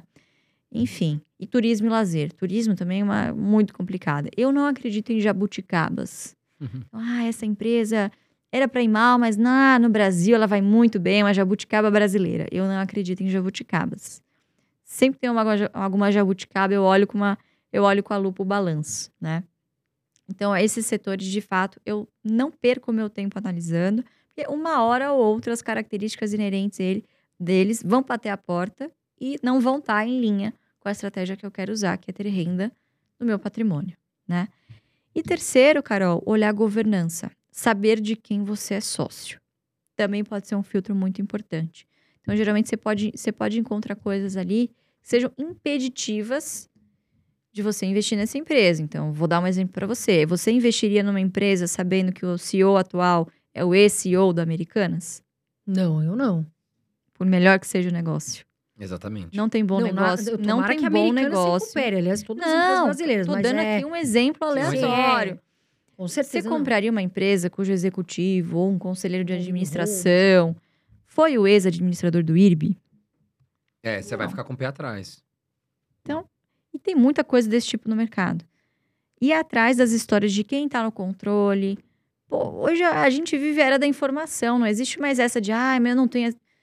Digita no Google que se tiver alguma coisa você vai encontrar. A informação está muito rápida, né, Lu? Muito rápida, né? Ou estoura mesmo, né, na mídia. Hoje a gente sofre de excesso de informação, de não conseguir filtrar a quantidade, o volume de coisas que chegam pra gente, né, todos os dias. E também tem que, tem que saber é, separar o que, que é fake e o que, que o que, que é, é verdade, é, né? Então você é. tem que estudar bem o caso. Agora, Lu, é... quais empresas que você e o seu pai, o Barsi, estão comprando pesado aí nos últimos meses? Ah, acho que foi mais as que eu falei. Vibra tem sido uma que ele tem comprado bastante, né? Acho que caiu de 13 reais recentemente, né? Essa polêmica recente com, com Petrobras, que também, por enquanto, não sabemos se é um boato ou não, se vai se concretizar ou não, mas é, dizem por aí que a Petrobras vai entrar na justiça para reaver a marca BR. Eita, não sei. É, eu, eu, não sei se é válido. Eu, eu, se fosse a Petrobras, eu compraria a empresa toda a mercado, né? Vendeu a 26, que é o trade do ano, né? Vendeu a 26, eu vou poder comprar a 12 reais daqui a pouco, né? Exato. né? É muito mais interessante do que você correr atrás de uma marca, né? Oh. Compra a empresa toda de novo, acho que vai sair muito mais barato e vai ser muito mais rápido. Né? Exato. Né? Mas eu não acho que. Tô, tô brincando, lógico, mas não acho que é o caso, acho que não, não vai passar de. Espero que não seja. Que não, não passe de um boato, mas Vibra tem sido alvo de. que o Bar está investindo bastante. Sim, Vibra e Auren. Vibra e Auren. E a Luíse? Eu tô muito repetitiva. Santander. Não, manda que... bala, a gente Santander. vai fazer os cortes. Santander é a que eu tenho comprado mais. Eu, eu, tenho um objetivo muito, muito claro e definido de chegar, chegar em 250 mil ações. Legal. Então, enquanto tiver abaixo de preço teto e eu não tiver em período de silêncio, eu vou comprar. Você prefere o Santander meta. que o Banco do Brasil? Neste preço, sim. Tudo é uma questão de preço. Conceitualmente, não. Prefiro o Banco do Brasil. Neste preço, prefiro o Santander. Bacana. Não pago 40 reais em Banco do Brasil. Não que não valha. Não, não, não acho que esteja caro, tá? Mas acho que por ser também um ativo com interferência do governo, eu, eu exijo eu exijo uma margem de segurança maior. E essa questão da, de aluguel de ações? Porque tem muita gente que fala, ah, vou alugar e eu já vi o Barsi falando que ele não concorda, enfim, que ele acha isso péssimo. O que, que você acha, você, Luiz? Tem um ano que eu não alugo mais as minhas ações. Eu, eu, eu mudei de ideia, tá? Não, o Barsi fala, ele, ele, ele é contra opções, não é isso? Não, não, não. Contra opções a gente faz. Ah, tá. Aluguel de ações. Ah, opções ele falou não, que ele é, acha. Aluguel de ações, tá. Aluguel ele acha horrível, né? Pro... É, não, o, o, que, o que a gente tem percebido nos, nos últimos anos é, é, uma, é, uma, é uma, um comportamento extremamente predatório. Né? O, o que, que, mudou nesses últimos cinco anos? Você tem um negócio que é o RLP, a grande maioria dos investidores nem sabe que, o que, que é e nem sabe que está autorizado, que, que a corretora pediu autorização para fazer isso com a carteira deles, que é basicamente é, é, o, é o facilitation que a gente chama, né? Da corretora ser a sua contraparte na operação que você está lá, ou comprando ou vendendo é garantido ao investidor que ele vai ter o, me o melhor negócio possível, mas nesse intermédio a corretora fica com um spread de um, dois centavinhos ali. Uhum. Então, no momento que você vai abrir uma conta ou que você vai fazer o seu perfil do investidor, enfim, você assina lá numa letrinha bem pequena, autoriza a corretora a fazer o RLP em meu nome, piriri, pororó. Então ela fica brincando com esse float que está sob custódia. Tá. E aí, obviamente, ela vai fazer na receita. E qual que é o outro, outro, outro box que a pessoa, né, às vezes dá o check e não sabe, que é a questão da carteira remunerada. Então, ali você está dando poderes para a mesa da corretora alugar os ativos em seu nome. O que é muito legal, afinal, se a pessoa não tem uma quantidade muito grande de ações, ela não tem poder de barganha para alugar as suas ações num, num, numa taxa interessante. Então, se você tem 100 ações, você não vai conseguir. Você vai conseguir a taxa de mercado e olhe lá, né? Agora, se você é um investidor mais robusto, se você já tem uma carteira maior, talvez você consiga, junto ao seu assessor, condições, taxas melhores para você. Mas o que, que acontece geralmente no grande varejo, né, com a grande maioria das pessoas? Essas, esses, dois, esses dois quadradinhos, esses dois checks aí estão tão feitos, você nem sabe o que está tá acontecendo, e a mesa fica brincando de alugar suas ações, de emprestar para quem está operando short, de emprestar para quem está fazendo o long and short, enfim, são várias operações é, de mesa, enfim, estruturadas e que tem sido tem, tem tido um efeito, na nossa opinião, muito predatório na base acionária. Então, quer dizer, um fundo, um fundo qualquer, né? Ele, na hora que vai se desfazer de uma posição, não tá nem aí, ele se desfaz de uma vez, porque ele precisa entregar o dinheiro para o cotista dele em D mais 30, em D mais 60. Entende? Sim. Quando você está lidando com o dinheiro dos outros, é, é fácil, né? Vamos dizer assim. Agora, o investidor que só compra, que é um investidor de longo prazo, ele é prejudicado tanto pelo RLP quanto pelo aluguel de ações no longo prazo. Então, por mais que você se, você se beneficie dessa taxa no curto prazo, que é uma, uma boa remuneração no curto prazo, afinal, você não vai vender, as ações estão lá paradas. No longo prazo, obviamente, o que você vê é um efeito detrator no valor das ações. Uhum. Justamente porque você está emprestando para quem está apostando na queda. Quer dizer, quer dizer, E muitas vezes pode. Porque tem muita gente que aluga ação e acaba perdendo dinheiro, né? Ah, eu acho que vai cair, eu acho que. E às vezes não acontece isso. E a É, pessoa alugou. né? além de ter pago o valor, exemplo da Luíse, né? Ah, vou pagar, dando um exemplo aqui. Ah, vou pagar 10 reais. É, e de repente a ação cai.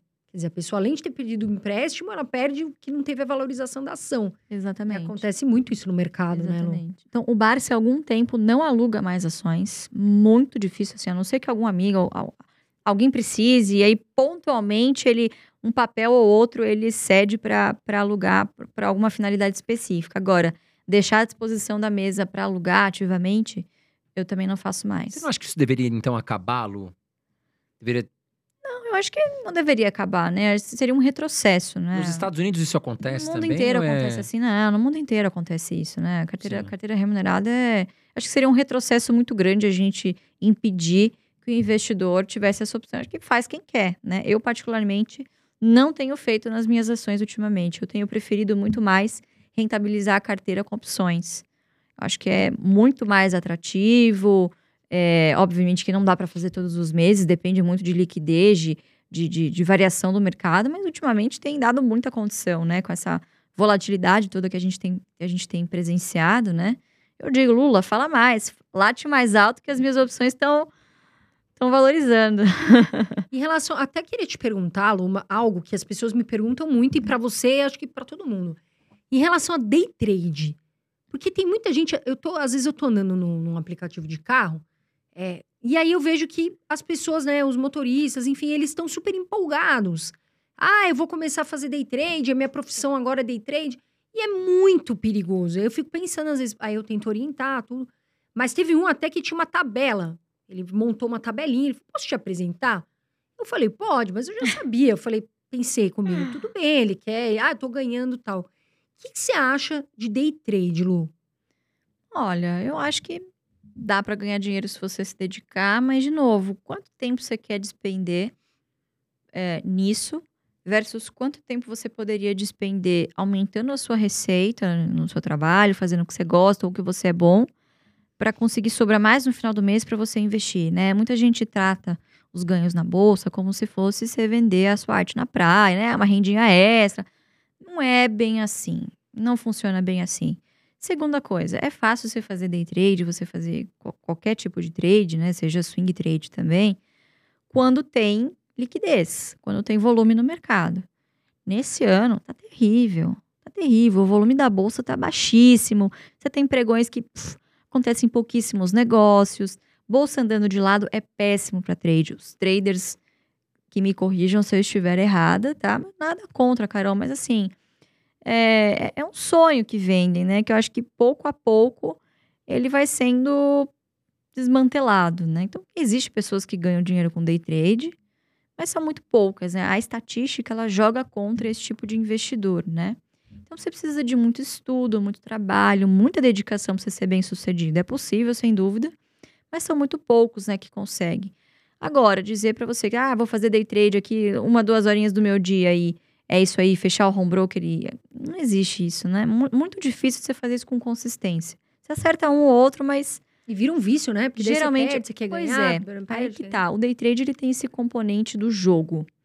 Diferentemente do investidor de longo prazo, e eu tô falando do investidor de longo prazo por convicção. Não investidor de longo prazo por, por conveniência, que é o cara que comprou a Zoe lá e falou: bom, agora tem que arrastar esse negócio para o resto da vida, né? Mas o investidor de longo prazo por convicção, eu sempre brinco que ele trabalha uma, duas, três vezes no máximo por ano. ele tem que estar atento a, por exemplo, períodos que sempre vão ocorrer também de grande oportunidade na bolsa. Então, sempre tem algum, algum, algum momento em que dá excelentes oportunidades, né? Então, ano após ano a gente teve, então teve greve dos caminhoneiros, depois teve o episódio do Wesley Day. Enfim, todo ano é uma grande oportunidade, né? Esse ano, aparentemente, ainda não, não, não tivemos essa, essa grande queda. Então, acho que é nesses momentos que o investidor tem que estar mais atento, né? E quando saem os balanços.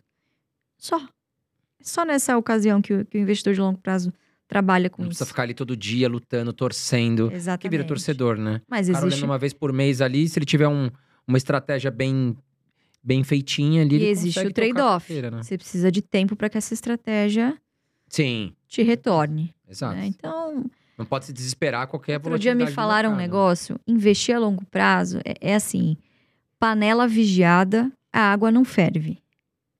É exatamente igual. Distrai um segundo pra você ver só se a água não começa a borbulhar. Investir é exatamente a mesma coisa. Você olhar a grama crescer.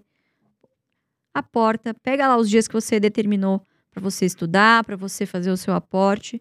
Fecha o home broker, vai investir nas, nos seus estudos, no tempo de lazer com a sua família.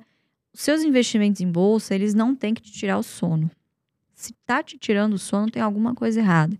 Ou você alocou recurso demais para essa categoria de investimento, ou você talvez tenha tomado uma atitude ali com, com pouca confiança, né? não sabe muito bem o que você está fazendo. Então é para você dormir tranquilo, né? Não o contrário, não tirar o seu sono. Agora, Lu, muitas pessoas perguntam assim pra gente: Poxa, fui pai agora. É, Se você hoje tivesse um filho, Lu, você não é mãe ainda, né? Não, ainda não. Se você tivesse um filho hoje, você já montaria uma carteira de ações pro seu filho? Sem dúvida nenhuma. E quais ações estariam nessa carteira? Acho que as mesmas que a minha, viu? Acho que as mesmas ações que a minha carteira. Mas essa é uma questão muito, muito legal de, de abordar, né? Eu sou muito grata pelo que meu pai fez comigo, porque ele não simplesmente colocou um dinheiro lá para mim. Era um tempo que eu tinha pai e filha, sabe? É, ensinar para as crianças sobre dinheiro. é, Dá para você transformar isso também num tempo de qualidade com seu filho, com a sua filha, sabe? Com seu neto, sobrinho, etc. As crianças precisam entender o valor do dinheiro, né? Então, eu cresci uma adulta com uma relação muito mais saudável com o meu dinheiro hoje, tendo tido essa educação financeira em casa, né? Então, eu recebo também muitas, muitos relatos. Putz, Lu, eu não sei, por exemplo, se eu já faço uma carteira para o meu filho desde o início. E eu- se nos 18 anos ele meteu os pés pelas mãos, eu não quero que ele ah, ache que já tem tudo ganho. Gente, pelo amor de Deus. Tem que Tem ensinar, nada a né? Porque ver. senão, é, realmente, aí você pega lá um dinheiro, que nem previdência, aí você vai pondo ali, pondo, pondo.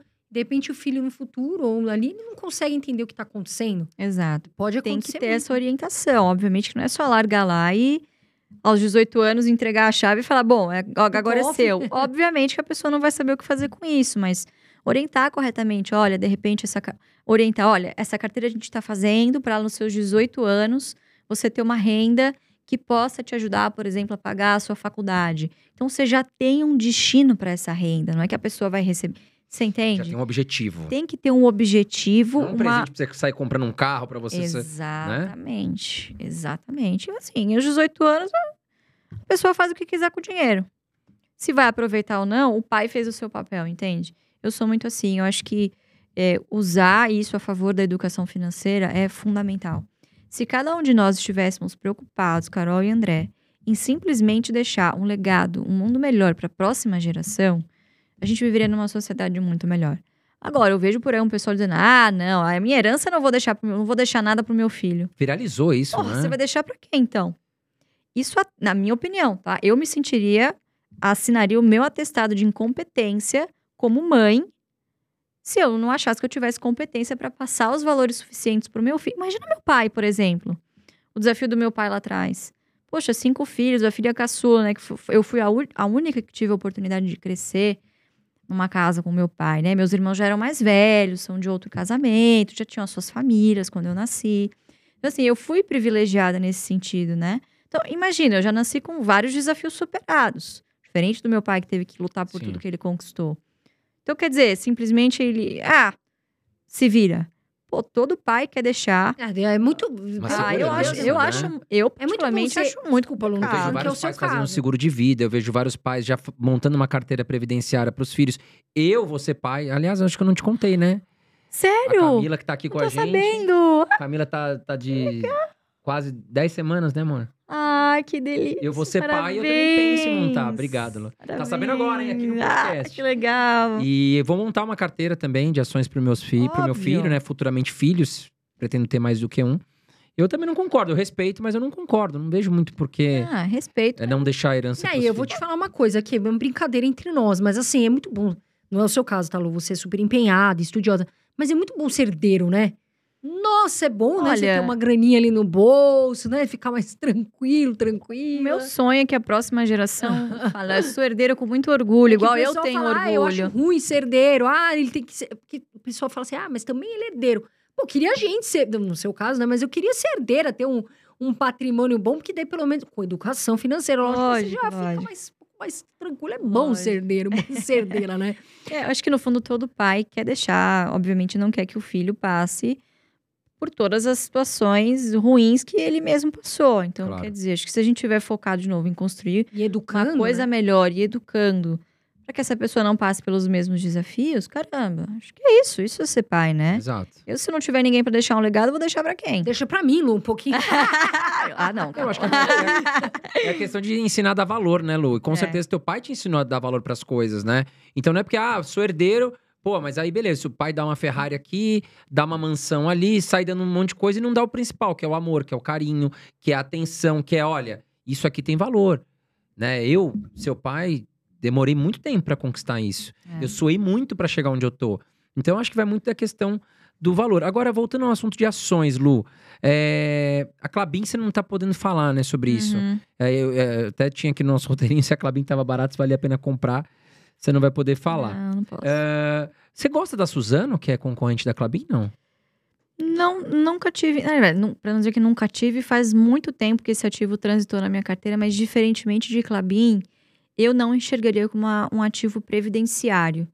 Primeiro, porque ela distribui pouquíssimos dividendos, quando não distribui, passou anos sem distribuir qualquer, qualquer tipo de provento, né?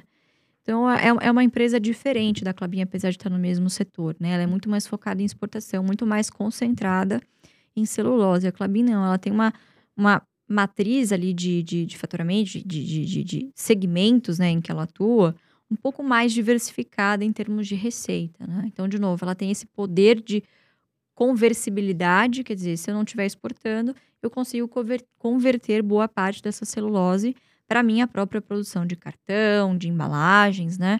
Então, são, são, apesar de estarem no mesmo segmento, são empresas é, diferentes, né? Tá. Em, em áreas, em áreas de atuação diferentes, né? Com estratégias também diferentes, né? Mas é uma excelente empresa, mas acho que é muito mais para uma, uma carteira de oportunidade, para swing trade, do que necessariamente previdenciária, né? Longo prazo. Legal, Lu. Ô, Lu, e o, o- assim, o investidor iniciante, você acha que ele tem que focar em dividendos, crescimento, ou você acha que ele pode, de fato, colocar ali um aporte maior, enfim? Como é que você dividiria essa carteira? Eu acho que depende muito do tempo que essa pessoa tem disposição de estudar.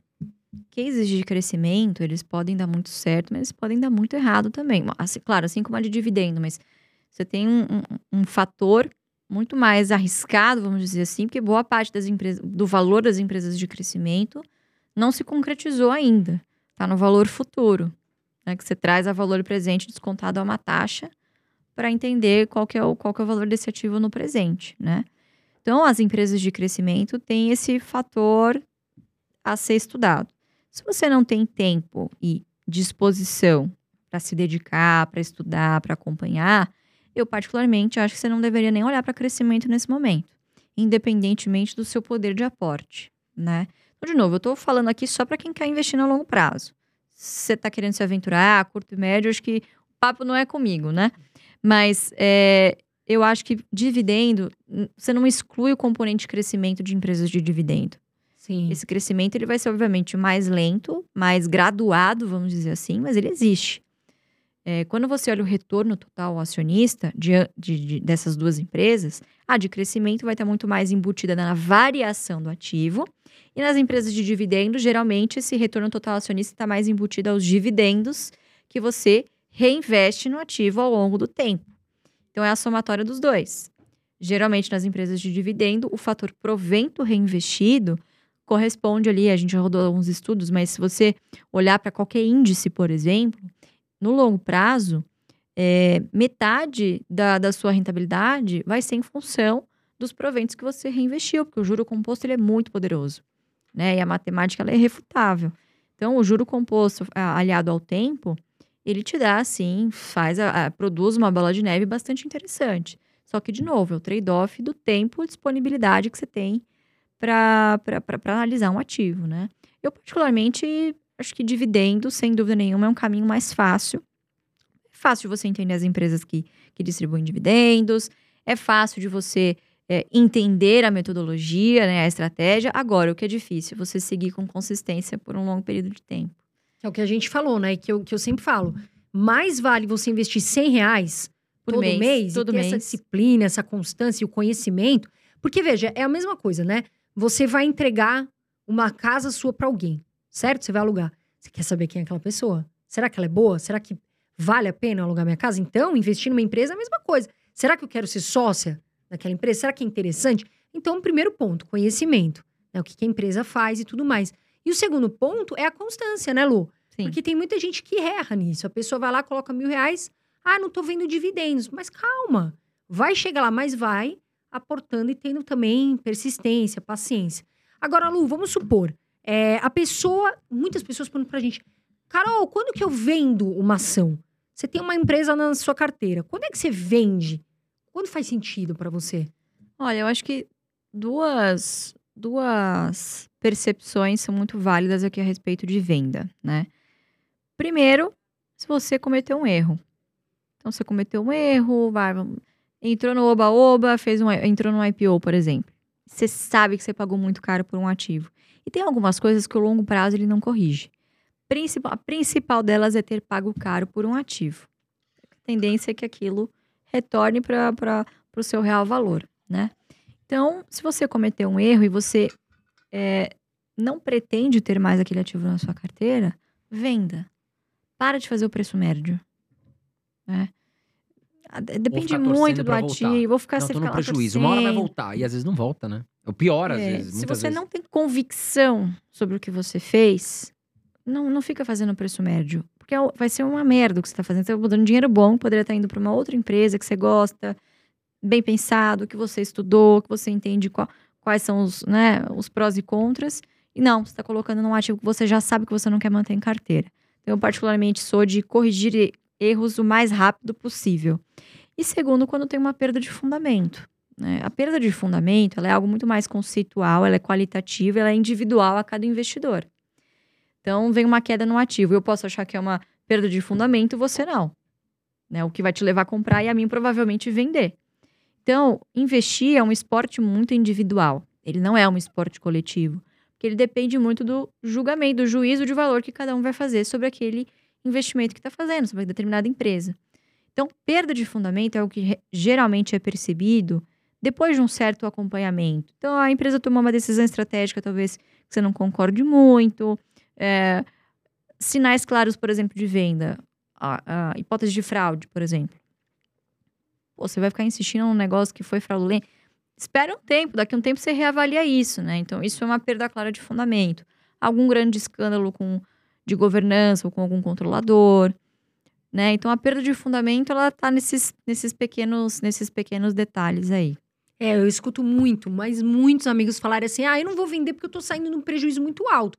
Tudo bem, se você tá disposto a esperar, caiu lá, 50% e tem que subir 100, né? Como muitas pessoas ficam esperando, esperando. É. Na minha opinião, eu já fiz isso, saí num prejuízo aí absurdo de uma empresa. Aliás, eu tô tomando várias na cabeça, tem algumas que eu gosto muito. Eu saí no prejuízo e foi o que você falou, coloquei em outra empresa que eu acredito.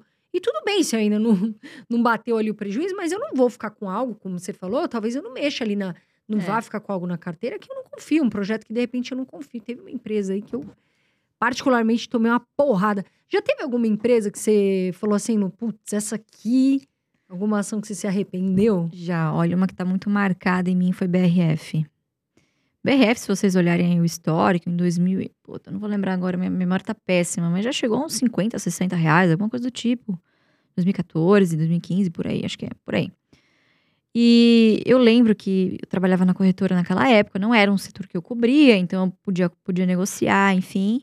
E a ação tinha vindo de 60 reais para 40. Aí depois foi para 35, depois foi para 40 de novo. 35, aí 40 de novo. Aí você fala, opa, bateu 35 duas vezes, voltou para 40. Aí você ouve todo mundo falar, ah, puta, não sei o quê, a empresa tá descontada, tem um projeto, né, né. Boa, boataria de mesa.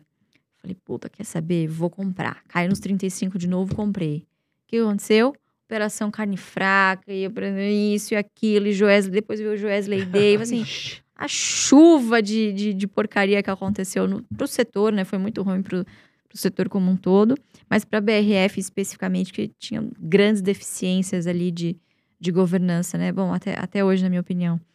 E esse ativo acabou chegando nos 16 reais. E eu caí nessa, eu fiquei fazendo. Caiu para caiu pra, de 35, caiu para 30, eu comprei. Aí de 30 caiu para 28, eu comprei mais. Aí do 28 para 26, comprei mais. Fui comprando até chegar nos 16. Baixei pouca coisa o meu preço médio, coloquei um dinheiro bom numa empresa que eu não pretendia manter em carteira. Quando, na verdade, assim, com esse monte de problemas, é um nítido sintoma de que a empresa não. Eu não sabia o que eu tinha feito, quer dizer, não tinha o fundamento necessário para eu fazer, para eu encarteirar essa, esse ativo. Bom, resumo da ópera. Vendi lá nos 20, 16 reais por aí. Fui vendendo aos pouquinhos, né? Fui vendendo. E que bom que eu vendi. Hoje tá o quê? 6, Nem, nem acompanho esse 7 papel. reais. Nem sei quanto é que tá, mas assim, tá. Não, é o Rua que da amargura. né? É, às vezes a gente insiste no erro e a gente, ah, vou comprar mais um pouquinho, porque talvez se subir um pouco agora eu vou recuperar um pouco mais. Sei lá, faz 6, 7 anos isso. Quer dizer, você vai ficar. com- Quanto tempo você vai carregando um ficar papel que você não quer ficar, com ao invés de comprar uma na empresa carteira? que você gosta, né? Sete anos, quantas oportunidades eu não teria perdido se esse dinheiro tivesse ficado alocado lá?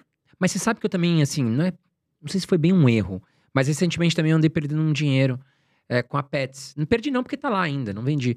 É, é, eu, eu não gosto de comprar ações em. Eu não compro IPO. Eu gosto de esperar uns cinco anos pra depois Uhum. comprar ações daquela de determinada empresa pra gente ter um histórico, né, Lu? É, Porque, exato. enfim, quando a empresa tem capital fechado, explicando aqui pro público, a gente não tem acesso a todas as informações, né? Quando ela abre capital na bolsa, ela é obrigada a seguir várias regras e, e- e documentar tudo. A gente tem que ter acesso a todas as documentações. É. E aí Você a tem acesso aos últimos três anos só, né? Então, assim, Exato, é muito pouco, é muito muito pouco. E a Pets é um mercado que, poxa, crescimento, vai ter mercado pet, a Pets realmente não tem muita concorrência. Ela fez o IPO, eu não comprei no IPO, eu comprei um pouquinho depois. Mas eu, eu sabia, pô, tá cara. É. Ah, mas a empresa pode entregar muito crescimento nos próximos anos. Enfim, acabou caindo 50%. Uhum. E eu entrei nessa né? também. Exatamente, é o que a gente fala que fica de aprendizado, né? Mas é uma empresa que você Valor compraria importa. mais? Você compraria Olha, mais? Hoje não, porque eu ainda acho que o mercado, eu ainda acho que a empresa tá um pouco cara. Entendi. Eu acho que ela precisa apresentar mais crescimento, apresentar lucros consistentes. Eu ainda acho que o lucro da empresa está muito baixo. Uhum. Eu acho que a gente ainda está muito naquilo. O mercado pet vai crescer. Mas assim, eu não tô vendo os lucros acompanhar essa velocidade. né? Eu achei que seria mais rápido. Pô, tá chegando agora, não tem concorrente, dominou o mercado, vai pegar tudo, tá comprando outros players. Eu achei que a coisa ia é, montando mais hospitais e crescendo o Brasil inteiro. Eu achei que a velocidade ia vir mais rápido. E não tá vindo. Então, Uhum. o papel não tá reagindo. Fora que o setor de varejo, num contexto geral, tá apanhando muito, porque a taxa É. de juros tá muito alta. Acho que a empresa pode respirar com a baixa, se cair realmente a Selic. E aí eu Uhum. vou estudar. Vou olhar o balanço, vou olhar os próximos resultados. Pode ser que eu, que eu me desfaça. Lu, chegamos agora no momento ping-pong que você já Que conhece. medo, eu tenho sempre medo desse momento. vai- olha, eu, eu vi aqui, olha, na verdade eu vou te confessar que fui eu que preparei Hum, esse ping-pong. tem um saquinho de maldades aí, então. Tem dificuldades. tem dificuldades, porque eu sei que tem empresas aqui que você gosta muito e a gente colocou uma contra a outra. Então, Carol, quer apresentar? Hoje vamos deixar o André Dias Então apresentar. vamos lá, já que Vai, eu fiz, André. você quer jogar Já pra que mim. ele fez, agora a bomba vai pra lá. Então vamos lá, Lu, começando aqui o ping-pong. Né? Vou te fazer algumas perguntas, você já conhece, você responde na lata. Ai, minha nossa. Você que não tem muito rodeio. E não é combinado, viu? É tudo surpresa aqui. Hoje foi surpresa, ó, surpresa total. Itaúsa ou Taurus? Taurus, com certeza. Foi fácil, hein? Clabin ou Unipar? Essa, essa foi no coração, sabia que? É, acho que eu iria de Clabin hoje, porque o Unipar eu não posso negociar. Escapou bem, escapou bem. Banco do Brasil ou Itaú? Banco do Brasil. Taesa ou AES? Também peguei no veneno aqui. Aquela respirada. Olha, olhando preço, preço. AS. BB Seguridade ou Porto Seguro? BB Seguridade. Sanepar ou Santander? Setores totalmente diferentes. Santander. Legal. Esse foi o ping-pong, então, Carol. Foi muito difícil, Lu? Ai, foi um pouquinho Ó, ó, difícil. É um pouco dolorido, no né? coração? Dolorido, né? Ter que Não pode escolher. ser as duas. Nossa, as duas. Eu sempre falo isso, né? As, as duas anteriores. Ah, Gente, meu, pediu sei, curtir, né, sei. Carol? Você... Gente, atenção, criatura maravilhosa. Dá o seu like pra gente, pessoal. De verdade, fortalece muito o nosso canal. A gente sabe, vem aqui, a gente se dedica pra trazer um conteúdo gratuito. Sabe? Se faz sentido pra você, meu amor, tá aqui. Dá um like pra gente, já vem aqui também, compartilha esse vídeo, que é importante pra outras pessoas. Se inscreve também no canal, tá certo? Não vem só ver essa entrevista, já vem ver outras. Já vem, compartilha e ativa o sininho. É isso é pra vocês. Lu, queria te agradecer. Admirável todo o conteúdo que você tem. Você sempre tá estudando. A Lu é assim, toda vez que eu vejo ela tá lá se dedicando, é muito legal de ver uma mulher tão importante, empoderada, estudiosa, que vem aqui compartilhar conhecimento. Aqui é sua casa, você sabe que a Ah, cadeira aqui é sua cativa, né? Obrigada, gente. Obrigada mesmo pelo convite.